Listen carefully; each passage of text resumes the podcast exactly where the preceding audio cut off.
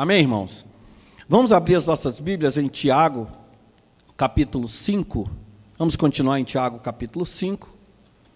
Dessa vez vamos para os versículos de 13 a 20. Tiago 5, de 13 a 20.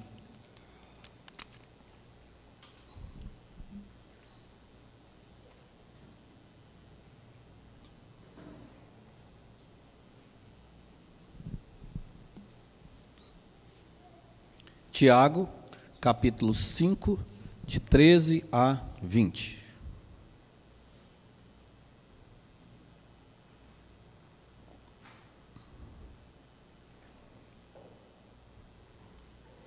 Esse é o tema que nós vamos meditar uh, nessa noite.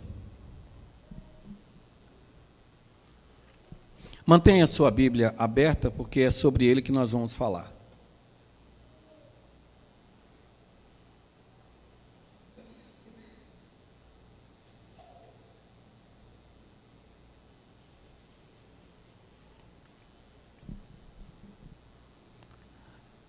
Entre vós há alguém que está sofrendo, que ele ore.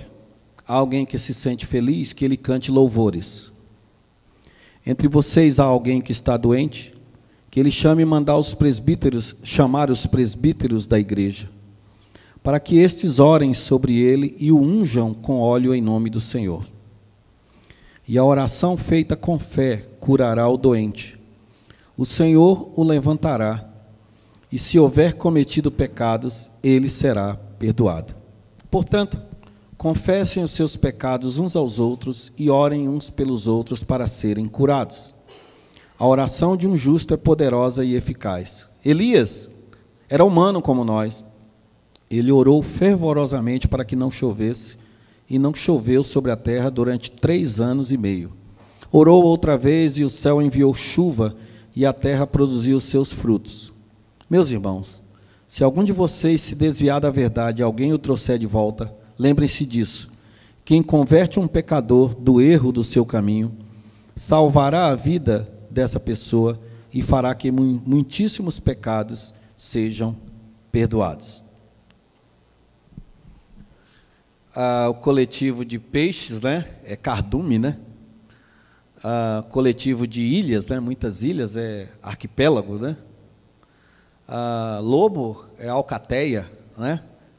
Macaco, símios é capela. E por aí vai, né? Existem outros coletivos aí. Uma porção de peixes reunidos é um cardume, né? Ah, bois, né? Manada, né? E uma porção de crente reunida é o quê? é igreja. O coletivo de crente é igreja. É isso que nós aprendemos com Tiago.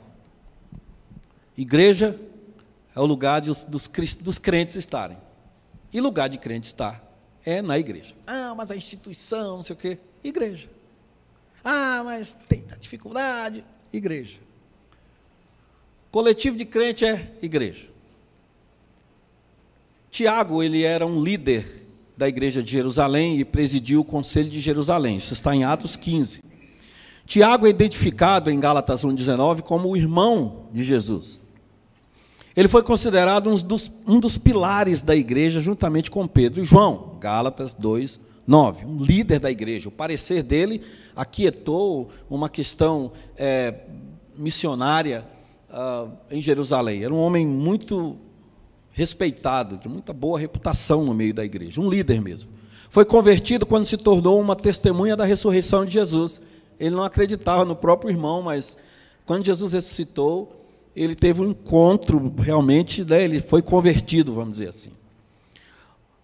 A tradição diz que ele foi, uma parte diz que ele foi espancado, outra parte diz que ele foi atirado do alto do templo, por causa dessa, dessa mensagem aqui. Isso aqui foi uma carta, uma mensagem escrita que foi passada para todas as igrejas. Por isso que é chamado de epístola. Outros já juntam as duas coisas. Ele foi espancado e atirado do alto do templo. Porque algumas pessoas não gostaram da palavra dele. Provavelmente essa, essa epístola ou essa carta foi escrita é, no ano do Senhor, né, no ano 44, o início da perseguição, início a gente chama de diáspora, da dispersão em Atos 12. Tiago combina a sabedoria do seu irmão Jesus nas bem-aventuranças. Interessante, tem muita, muita coisa que, se a, que a gente vê nas bem-aventuranças. Questão do juramento, por exemplo. Ah, ele combina também as bem-aventuranças com o livro de Provérbios, num chamado desafiador para que a igreja viva uma vida totalmente devotada a Deus e coerente com a fé que professamos. Ouvir, falar e viver. Essas três palavras nós encontramos em Esdras 7:10, quando Esdras dispôs do coração ouvir, praticar e falar a palavra de Deus. É a primeira vez que a gente ouve a palavra púlpito na Bíblia. Esdras mandou fazer um estrado de madeira e ele subiu e ele começou a falar da palavra de Deus que Ilquias tinha achado. Quando ele começa a ler a Torá, ou aquilo que tinha escrito, né? o Pentateuco né? e alguns, alguns outros escritos, o povo começa a chorar. Desculpe, o povo começa a chorar.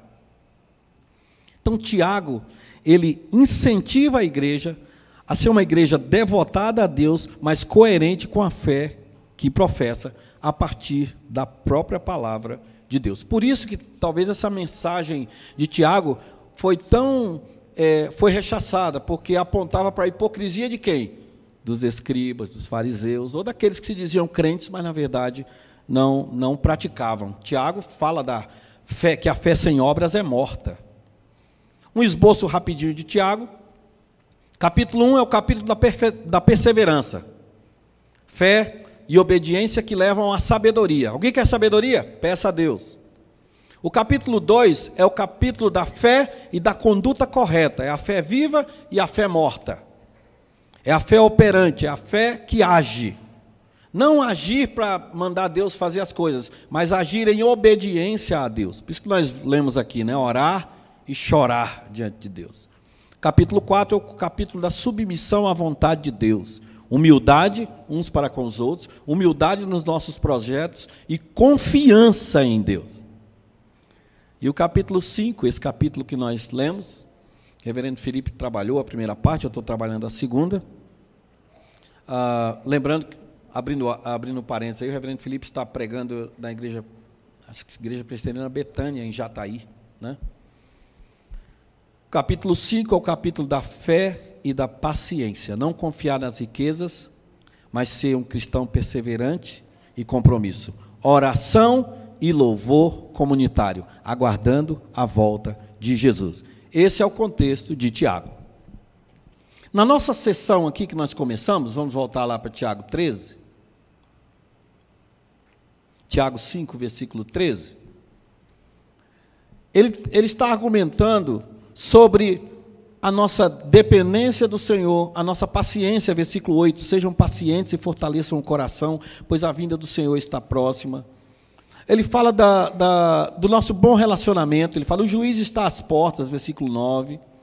Ele fala lá no começo, né, é, ricos ou aqueles que são apegados às riquezas, não coloquem o coração nesses bens.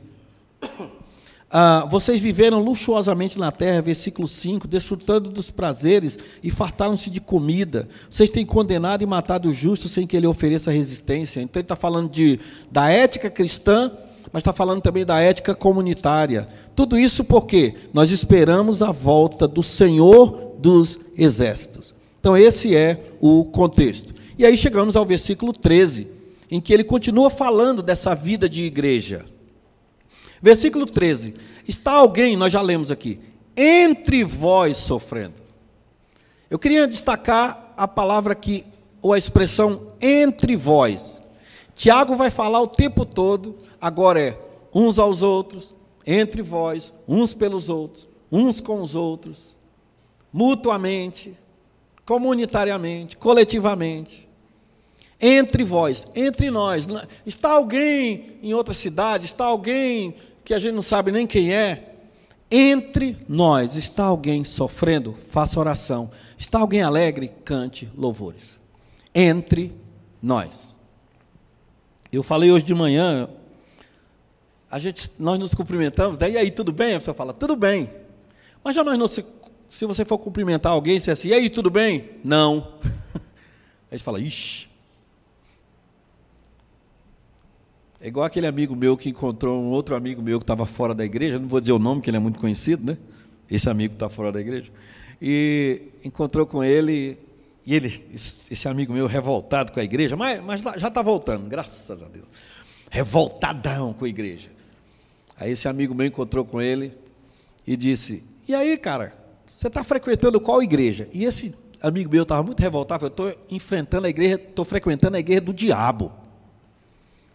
Aí o, esse outro meu amigo, sem ter o que falar, falou assim: O Dimar sabe quem é. Aí esse meu amigo falou assim, mas o importante é frequentar a igreja, né, irmão? Eu falei, cara, você não tinha outra coisa para dizer, não? O cara falou, me veio na hora e eu saí de perto dele. Eu falei, não. Daqui a pouco a gente vai ver como é que Tiago diz que nós devemos agir. Entre nós, as pessoas estão sofrendo, as pessoas estão tendo, como nós vimos hoje de manhã com Noemi, né? Um abalo da fé. Se a fé por vezes falta, né? Quando o sol não posso ver. Pode ser que tenha alguém nesse templo aqui que não está nada bem. Estou falando de uma leve indisposição, não. né? Você comeu demais no almoço, não estou dizendo isso, não, que aí um sal de eno resolve. Estou falando daquela doença mesmo, daquela tristeza profunda no coração. Mas a gente não diz. É claro que o texto aqui tem a ver com a oração individual, mas nós vamos ver aqui no decorrer do texto que tem a ver com o coletivo. Tem a ver com o individual, mas tem a ver com a coletividade. Tiago fala sempre do contexto entre vós, uns aos outros, o contexto de igreja. Está alguém alegre? Cante louvores. Ou seja, a comunhão com Deus na perspectiva bíblica é oração e louvor. Orando, louvando, orando, louvando, orando, louvando, aprendendo, servindo, orando e louvando a Deus. A igreja primitiva, ela só tinha três ministérios: oração, pregação da palavra e ação social. Louvor e oração.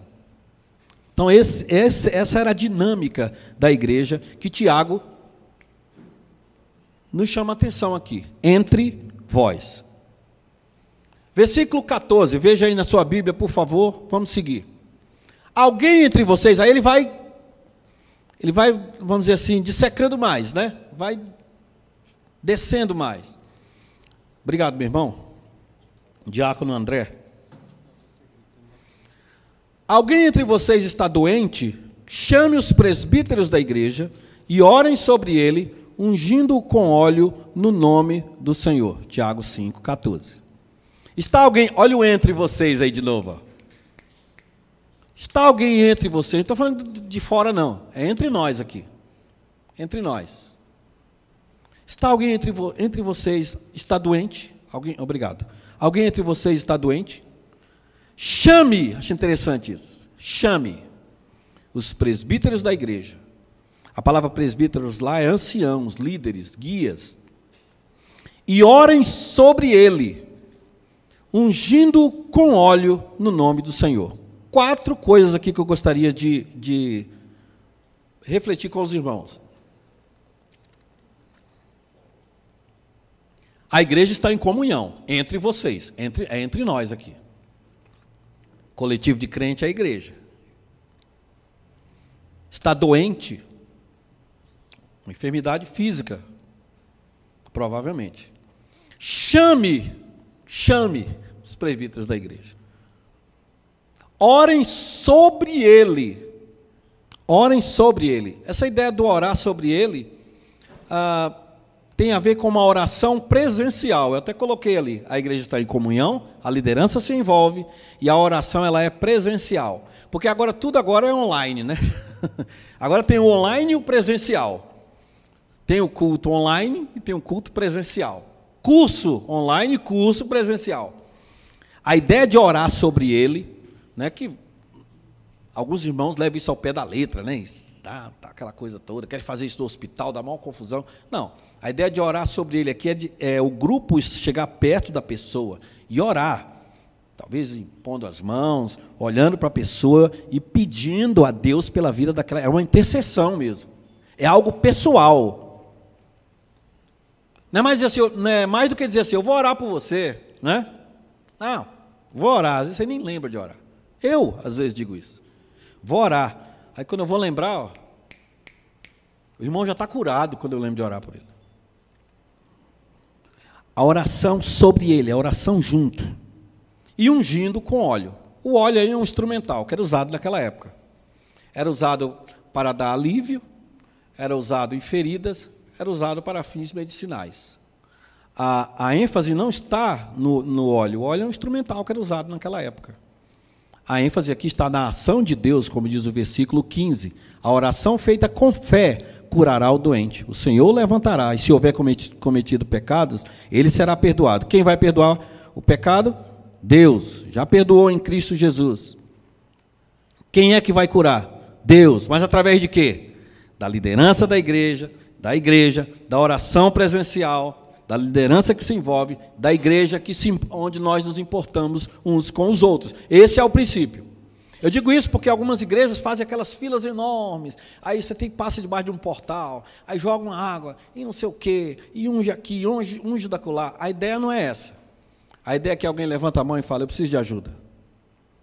A liderança é a primeira a estar lá. É junto, é orando, é intercedendo. E o óleo, eu, por exemplo, já entrei em UTI e usei o óleo. Existe um óleo especial para unção, mas não creio que isso seja o mais importante aqui. Há igrejas que enfatizam isso. A ênfase não está nisso. Isso era uma prática do Antigo Testamento, como era a prática do véu, por exemplo, e outras práticas. A nossa prática é orar, é estar junto, é ter uma liderança que se envolve. E o instrumento pode ser o quê? Louvor, adoração, ajuda, né? um abraço, uma palavra de incentivo, um toque os instrumentos podem ser os mais variados possíveis, mas a ênfase está na ação de Deus através da, da igreja que crê entre nós, entre vocês. Versículos 16 a 18, veja aí na sua Bíblia, por favor.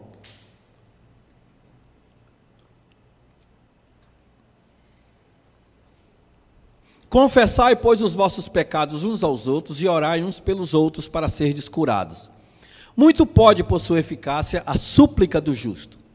Elias era homem semelhante a nós, sujeito aos mesmos sentimentos, e orou com instância para que não chovesse sobre a terra, e por três anos e seis meses não choveu. E orou de novo, e o céu deu chuva, e a terra fez germinar os seus frutos. Tiago 5, 16 a 18.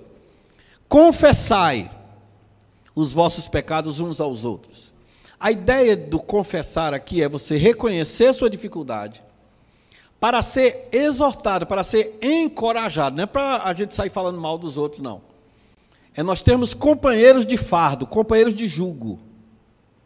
Levai as cargas uns dos outros e assim cumprireis a lei de Cristo. Olha a expressão, uns aos outros, uns pelos outros, serdes curados. A súplica é uma súplica justa. É aquela oração da fé lá que salva o enfermo. É a súplica do justo, daquele que crê no poder de Deus, que enfatiza a ação de Deus na vida do irmão.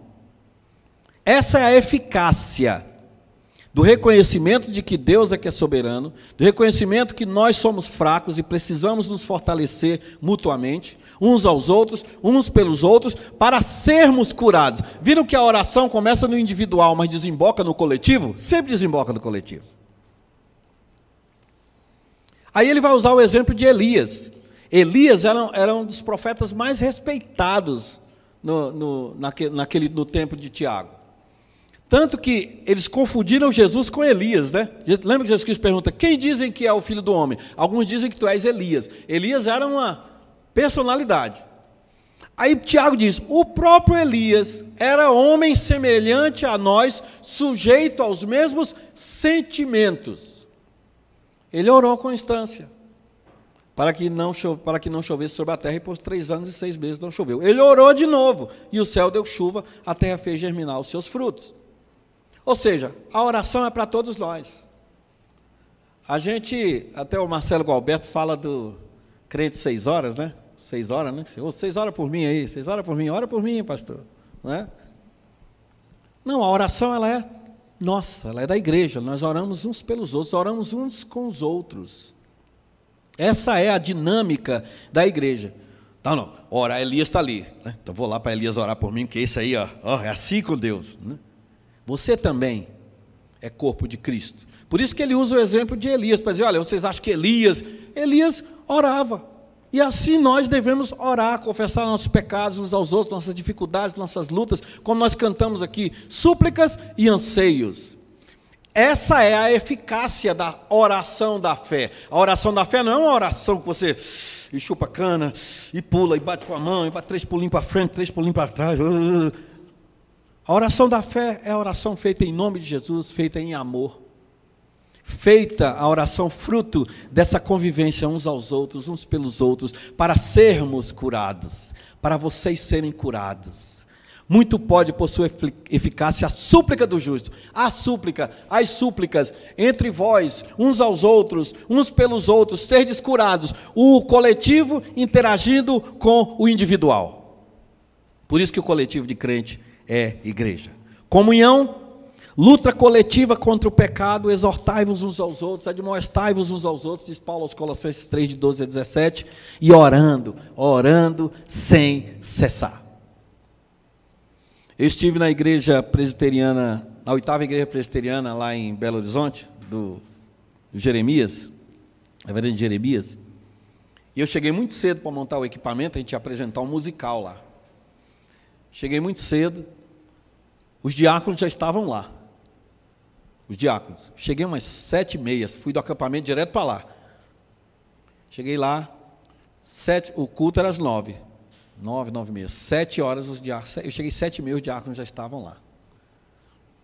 Quando eu entrei, uma sala repleta de pessoas. Eu falei, o que é? É a turma da oração. É um grupo que se reveza todo domingo para chegar mais cedo para orar. Oração. É a luta coletiva contra o pecado. É a comunhão. É a oração sem cessar. Essa é a característica da igreja que Tiago quer que nós sejamos, que nós persigamos como objetivo. Versículo 19 e 20, já estou indo para o final. Meus irmãos, se algum entre vós se desviar da verdade e alguém o converter, sabei que aquele que converte o pecador do seu caminho errado, salvará da morte a alma dele e cobrirá multidão de pecados. Tiago parte agora para refletir sobre aqueles que saem do caminho se desviam do caminho. Se algum de, entre vós se desviar da verdade. Agora, coisa interessante.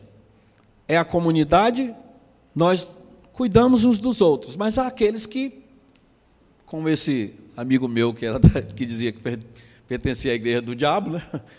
Existe aqueles que. Talvez você está aqui hoje, é alguém que assim não, não quer se envolver muito com a igreja. Qual é a estratégia que Tiago coloca para nós. É interessante que ele fala: alguém dentre vós se desviar da verdade e alguém o converteu. O encorajamento ele é pessoal. É interessante, né? Nós todos sentimos a falta. o irmão fulano está em dificuldade. Ah, na reunião dos diáconos nós conversamos sobre isso. Oramos pelos irmãos que estão afastados da comunhão, na nossa comunhão aqui como igreja, mas até da comunhão com Deus mesmo. Mas é interessante que quem vai atrás é um, porque ele diz: Sabei que aquele que converte do seu caminho errado salvará da morte a alma dele e cobrirá a multidão de pecados. Alguém que se afastou da comunidade tem aquele que vai buscar. Por quê? Porque tem mais proximidade. Por quê? Porque Deus tocou no coração. Por quê? Porque Deus deu a oportunidade. Alguém, um vai, um vai ter que ir. Alguém que está próximo, que encontra com a pessoa. Uh, eu tive um amigo meu, baixista, que se desviou do, da igreja, com um tempo fora da igreja. E ele depois voltou para a igreja. E eu perguntei para ele, é, por que, que você voltou? O que, que, o que foi decisivo? Ele falou assim, um irmão, toda vez que eu encontrava com ele, eu falava mal da igreja, eu provocava de todo jeito ele, e ele só falava assim, volta, a gente está te esperando lá, cara, a gente gosta muito de você. Cara, Jesus ama você. Vamos lá, vai ter um musical, né? Vamos lá. E ele disse na frente da igreja, disse assim, eu queria agradecer ao irmão fulano, porque toda vez que ele me encontrava, ele me chamava para a igreja. Talvez para ele ele estava enchendo pneu de trem, enxugando gelo, né? Chupando parafuso para ver se vira prego.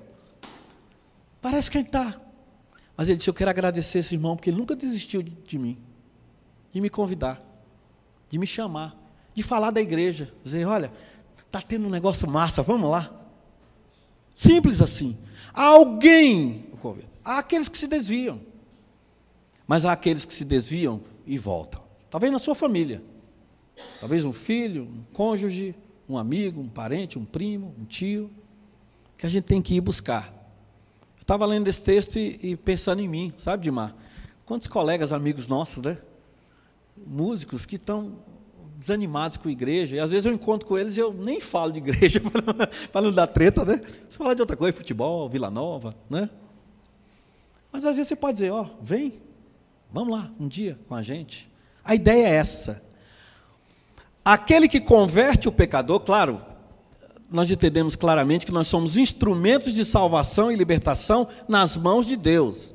Quem salva, no versículo 15, nós já vimos que quem faz, quem levanta é o Senhor, quem perdoa os pecados é o Senhor. Mas aqui Tiago está falando da instrumentalidade minha e sua para com aqueles que estão afastados da igreja salvará da morte a alma dele, ou seja, se ele é eleito de Deus, se eleito de Deus, se ele é realmente ovelha do Senhor, vai voltar e Deus vai pode nos usar para isso. E cobrirá multidão de pecados. É novo, é a nova oportunidade. Estava perdido e foi achado, estava morto e reviveu. Esse é o desafio da igreja: sermos igreja, vivermos igreja, orarmos como igreja, cuidarmos uns dos outros como igreja, mas também intercedermos, orarmos e nos incomodarmos com aqueles que poderiam estar aqui e não estão. É algo para a gente refletir. Tiago quer que a igreja reflita. Porque naquela época estava havendo muita deserção. Concluindo, irmãos, eu termino aqui.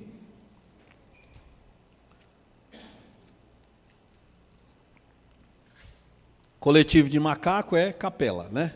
Coletivo de boi é o quê? Manada, né? Sei lá. Né? Peixe, cardume, ilha, arquipélago, né? Enfim. Coletivo de crente, igreja. Onde é que a gente, onde você quer achar um crente, vai numa igreja. E se você é crente, procura, a, gente, é, é, a, gente, vai para a igreja. É, é tão interessante, né? Estava conversando hoje com o presbítero Marcos Silva, ele estava em Porto Nacional. Aí ele falou assim: Eu estava lá, mas não deu tempo de ir na igreja. Né? A gente chega numa cidade, a gente já quer ir na igreja, né? Às vezes você está de férias, mas onde é que tem uma igreja aqui? É bom, é legal. Aí fala: Ah, esse pastor não está sabendo dos problemas que tem na minha igreja, né? Talvez você que está me, me, ouvindo aí. Tem um, uma, um, um artigo do Dr. Charles Van Engen, Chuck Van Engen ele, o artigo é em inglês, ele diz: I love the church and I hate the church. Aí ele começa a falar das coisas da igreja, das coisas da igreja. Eu odeio a igreja. Daqui a pouco começa a falar das coisas da igreja. Eu amo a igreja. é assim. Nós somos pecadores carentes da graça de Deus. Eu preciso de você, você precisa de mim. Uns aos outros, uns pelos outros, mutuamente, juntos. Igreja é uma coisa que se vive junto. Esse é o desafio que Tiago deixa para a igreja. E ele morreu por causa disso. Não é aquela elite teológica que eles eram a igreja. Nesse ponto eu divido, com todo respeito, de algumas igrejas pentecostais e da própria igreja católica, que crê que a igreja é infusora da graça. Que a salvação está na igreja. A igreja é o barco. Se você pulou, você está salvo. Se não pular, não. Eu não entendo dessa forma. Na teologia reformada, nós entendemos que a igreja, como diz Calvino, é a communion santorum, é a comunhão dos santos. Corinto é chamada de comunhão dos santos. Uma igreja cheia de problemas, mas Paulo diz aos santos que estão em Corinto. E a segunda carta de Corinto, se você ler, é, é cheia de alegria. As pessoas que estavam fora estavam voltando, a igreja não sabia o que fazer. Receba-os, receba-os, vai trabalhar com eles. A igreja recebeu com alegria a exortação do apóstolo. Algumas igrejas, ou pelo menos o, a liderança teológica da época, não recebeu com alegria essa carta de Tiago, e ele foi morto por causa disso. Mas a carta chegou até nós, e o desafio é nós sermos uma igreja que se vive junto. O projeto igreja é um projeto vivido em comunhão, em comunidade. Amém, irmãos? Esse é o desafio. Nós somos um mosaico em que cada uma é uma pedrinha pedrinhas vivas tiradas da rocha. E juntos formamos uma imagem que fala para o mundo, que projeta para o mundo. Projeta o quê? Tudo isso que a gente falou aqui. Esse foi o tema da nossa liturgia hoje. Nós somos igreja. E igreja é coletividade. Nos tempos pós-pandêmicos, né? Ou pandêmicos, sei lá, diz que está voltando de novo. A grande dificuldade é essa: é nós nos encontrarmos como corpo de Cristo. Parte da dificuldade é nossa como liderança, e a gente ora e a gente busca estratégias, né? mas tem muito a ver com a exortação de Tiago aqui.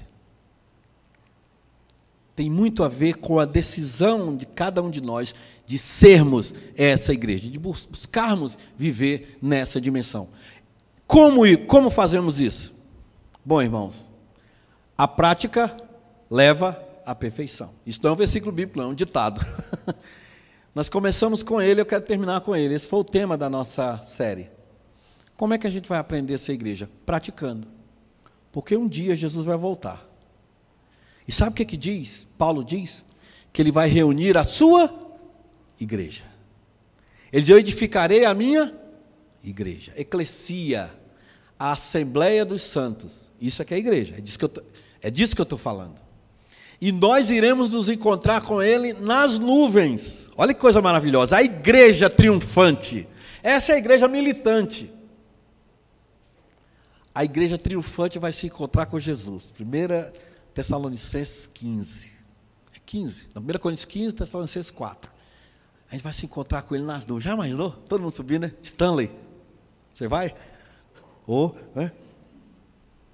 Coral masculino já sobe cantando, né? Maravilha. E a gente se encontra com Jesus. E o povo aqui embaixo, sem entender nada do que está acontecendo. Eu digo que está escrito na palavra de Deus que vai ser assim. Por isso que Paulo diz que pela igreja o nome de Jesus, o poder de Jesus, a glória de Jesus vai ser conhecida dos principados e potestades. E ele, essa mesma carta é em que Paulo diz: orai sem cessar. Tiago diz: a redenção de vocês se aproxima, o dia do Senhor se aproxima, o juiz está às portas. É por isso que nós temos que ser igreja. E devemos ser igreja, porque um dia o rei vai voltar, como diz a música do Sérgio Pimenta, ele virá como rei separar para sempre os maus e os bons. Aqueles que já foram promovidos subirão também, e nós nos encontraremos com Jesus nas nuvens. Não me perguntem detalhes, eu não sei, eu só sei de uma coisa: quando se fizer chamada, lá estarei. E aí todos cantaremos. Grandes são as tuas obras, Senhor Todo-Poderoso. Justos e verdadeiros são os teus caminhos. Digno é o Cordeiro de receber o louvor, o poder, a honra e a glória, porque tudo criastes no céu e na terra. Vamos começar a cantar, olha que maravilha. Em inglês, em japonês, em francês, não sei, não sei. Batistas, presbiterianos, né? como diz um amigo meu, todos serão presbiterianos. presbiterianos, assembleanos, né? E aí eu vou virar para o assembleano e dizer, eu falei? O assembleano, eu também falei. Essa é a perspectiva da igreja. A igreja é um lugar de prática. E a prática leva à perfeição. Que no, na virada do ano você possa refletir sobre isso. E que você coloque no seu coração, a partir de agora, se envolver mais, estarmos juntos lutando juntos pela fé produzida pelo Evangelho, até que nós cheguemos a essa perfeição, no sentido de estarmos de acordo com a vontade de Deus para a nossa vida. Há tantas demandas para a nossa igreja. Na reunião dos diáconos, nós trabalhamos muito em cima das demandas. O, o conselho, a, a comissão de orçamento se reuniu, traçando o orçamento para 2023, haja fé? É a turma de Elias aqui, orou né, em oração tantas coisas, tantos sonhos que essa igreja tem que você nem, vocês nem imaginam. O que, é que vai fazer a diferença? A coletividade. Estarmos todos juntos, sermos essa igreja até que Jesus volte. Amém, irmãos? Louvado seja o nome do Senhor.